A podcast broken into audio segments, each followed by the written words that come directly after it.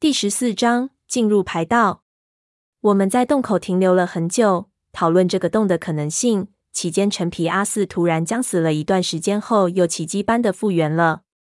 我们莫名其妙，但是陈皮阿四似乎一点也不想提起刚才的事情，也没有办法，只好将注意力转移到了这奇怪的冰洞上。我们围到这个洞边上，讨论下洞具体的问题。我们几个虽然都经历过不少洞穴的探险。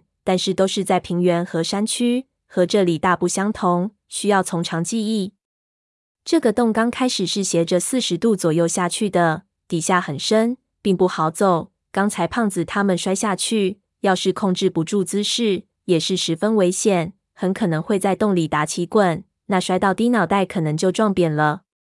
潘子甩下去一根荧光棒子，黄色的冷光迅速滚落，在很远的地方弹跳几下，消失不见。如果华和尚的说法是对的，回忆我们两座雪山之间的走势，这个洞穴肯定是一路向下，然后再往上的 V 字路线。两座雪山因为属于同一条山脉，所以山峰之间的峡谷海拔也很高。这条 V 字路线的距离应该不会超过五公里。当然，如果当时的工匠秀逗喜欢即自行挖掘，那我们也没有办法。不过，这种情理之外的事情应该不用考虑。既然是人工挖掘出来的通道，那就不用担心氧气的问题。我们商量完之后，决定先由潘子探洞。这次准备好了武器，万一那尸胎还在里面，就地就把它解决掉。潘子刚才拖了进去，很没面子，在手上吐了口唾沫，就掏了登山绳子，一边系在胖子的腰上，一边就扔下洞口，一马当先爬了下去。过了一支烟的功夫。才听到他的叫声，让我们下去。我们也陆续的爬下洞口，坑道修凿的非常粗糙，石头里进外出，一路滑下去，屁股给硌得生疼。我一边爬一边观察边上的岩石，这些都是火山喷发的时候涌出的玄武岩，上面有大量的气泡。这些石头密度很不稳定，有些硬的像铁一样，有些就软的像豆腐。不知道当年开凿的时候是什么样的情形。我们一个一个的下去，胖子最后一个下来，一下子一堆人挤在了上面十道斜坡的尽头，大口喘着气。我们在这里看到很多黑色的液体，肯定是尸胎的体液，但是却不见尸胎的影子，可能往洞穴的更深处去了。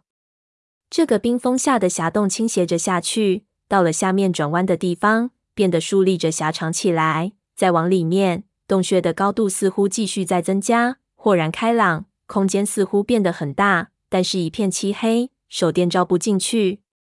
我一开始还以为这是他们在挖隧道的时候故意在设置了一段比较宽的隧道。这在我们开到洞的时候也有讲究，叫做鸽子间。这地方是用来囤积空气和放置土的。当然，鸽子间的做法复杂。你在的里挖出这么大一个可以让两个人转身的空间，而不从到洞口翻出一点土芯子，有一个非常非常巧妙的窍门。但是手电一照，我们就一呆，原来这条排道到了这里，竟然已经到了头了。到了前面急速收缩变窄，最后前面只剩下一条大概只能供一个人侧身进入的石缝隙，犹如一道不规则的剑痕，深深刺进山岩里面。潘子问道。不是说这是工匠逃生的密道吗？变成条苗人缝了，这还走得过去吗？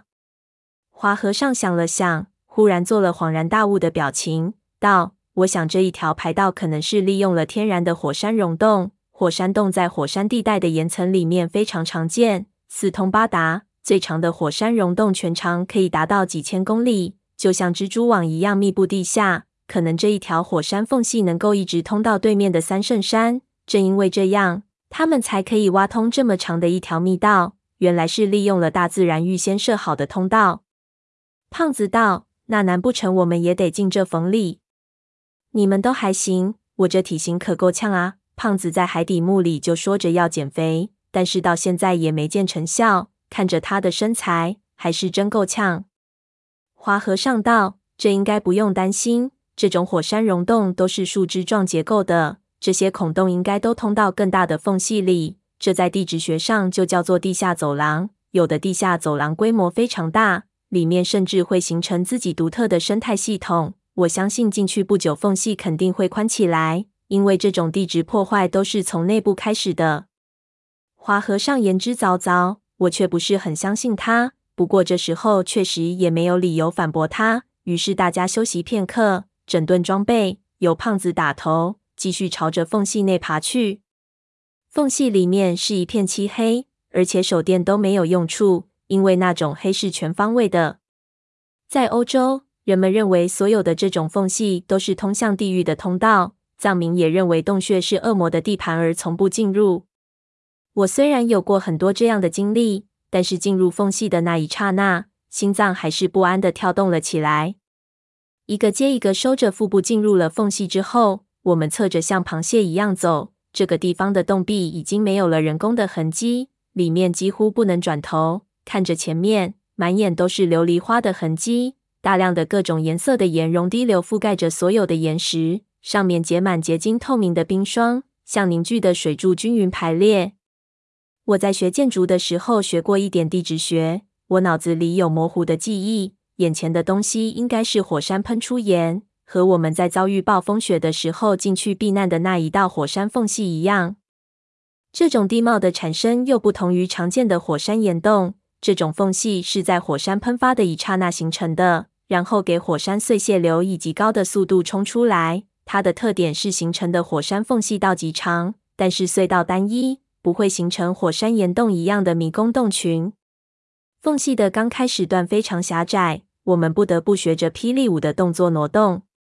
没十五分钟，已经累得浑身酸痛。想着当年那些逃难的工匠，爬出来也挺不容易。不过走着走着，缝隙真的如华和尚所说。逐渐变宽，最后竟然转过身子前进。缝隙里面一片漆黑，但是四周的琉璃和融化的云母反射着我们的手电光，使得四周的光线产生一种魔幻的效果。加上大面积的火山碎屑覆盖的熔岩刺，神状结壳熔岩，熔岩钟乳让人目不暇接，非常漂亮。走着走着，我们就逐渐发现了一些人类活动过的迹象，比如说废弃的铁锈工具。篝火的痕迹都非常古老，一路上没有碰到任何奇怪的东西。缝隙里面非常干净，只走了将近六个小时，我们已经到达了华和尚所说的地下走廊规模的隧道。这里面的缝隙已经非常非常的宽阔。缝隙到了这里，我又发现了大量人工修造的迹象，在一边的缝隙壁上给修凿出了很多简陋的台阶，一直向上。这台阶说是台阶。其实只是一些突出的石头，要是脚大如胖子的，恐怕走几步就要晕。我们停下来休息，我略微计算了一下，我们行走的距离和下来的坡度，发现我们这个时候所处的海拔高度已经低于雪线，可能已经位于两座山峰之间的峡谷下方。这两座山峰如果在地表上行走，就算是直线行走，最起码也要花八个小时。现在在地下行走。我们节约了不少时间，而上面的边防线，要是知道有这么一条地下走廊，肯定会大跌眼镜。那到了这里，如果继续在缝隙的底部行走，那我们可能就要走到地心去了。这些简陋的台阶，估计是说明这条隧道进入了第二个阶段。台阶的尽头，也许就是云顶天宫的神秘的宫。休息了片刻，几个人都按捺不住自己的心情，于是马上再次启程。不过这一次路走起来就没有这么顺利了。我们几个都用登山绳子互相连起来，然后尽量贴着一边的峭壁，踩着开玩笑一样的石阶梯，一点一点走上去。刚开始还好，等到爬到一定的高度后，马上就觉得自己像一个攀岩运动员一样，但是自己又没有半点攀岩的经验，这种感觉别提多慌了。胖子的脚大，这些阶梯他踩着就像踩高跷一样。所以没走几步，脚已经开始发抖。我看他直念阿弥陀佛，索性一路走的小心，几乎是像女人做针线活一样，一点一点的向上爬去。很快，下面已经是一片漆黑的深渊，无法估计出高度，看着就会头晕。要不是刚才我们是从下面上来，我包准真的会以为下面是通着地狱的。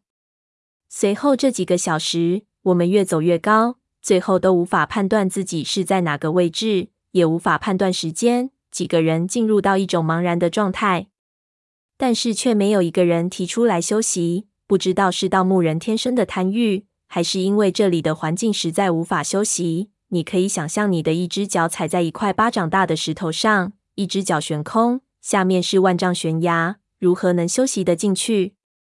走着走着，忽然四周传来了水声，打起手电一照，原来一边的峭壁上竟然有好几处泉水瀑布，顺着峭壁流淌，大小不一。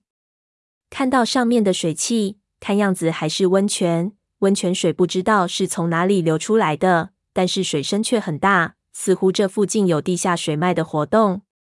胖子问我们爬过去洗把脸，舒服一下。最近的温泉离他只有一个手的距离。其实我们这一路来已经很累了，加上上次有过在温泉边上休息的记忆，几个人都想在这边停一下。可是顺子却摇头道：“不行。”说着指了指温泉边上的岩石。我们一看。第一眼没有发现什么，但是仔细一看，却几乎打了一个寒战。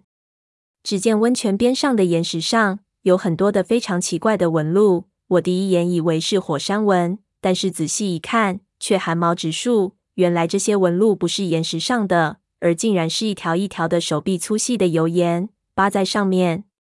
这些油盐的颜色和边上的琉璃火山石一模一样，不仔细看根本分辨不出来。我们四处看去，才发现这边的石头上面几乎爬满了这些东西，一动不动的，似乎都死了一样。一下子，我们都安静了下来。胖子轻声道：“怎么回事？咱们怎么进虫子窝了？”顺子轻声道：“雪山上的生物一般都集中在温泉边上，所以不要一看到温泉就想着下去舒服。有些温泉里甚至都是蚂蟥。不过现在气温还偏冷。”这些东西扒在这里是处于半死状态，没有特别强烈的刺激，它们是不会醒过来的。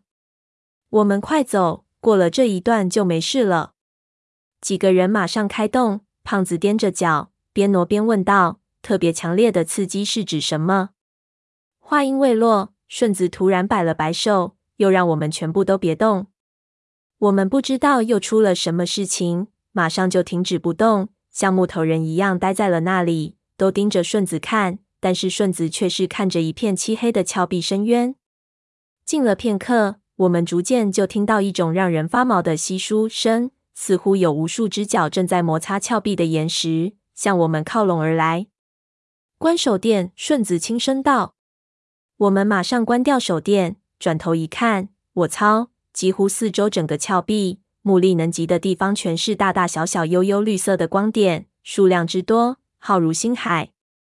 在这黑暗中，这亿万的光电犹如魔幻，而我们就犹如置身于群星宇宙之中，那种壮观，无法用言语来表现。万一，然而低头一看，又突然发现身边的景象实在不算什么。只见深渊底下的虚无黑色中，一条绿色的银河蜿蜒而去，宛如深黑色幕布上华丽的翡翠流苏。穿过无边的黑暗，从天的这一头一直甩到另一个尽头。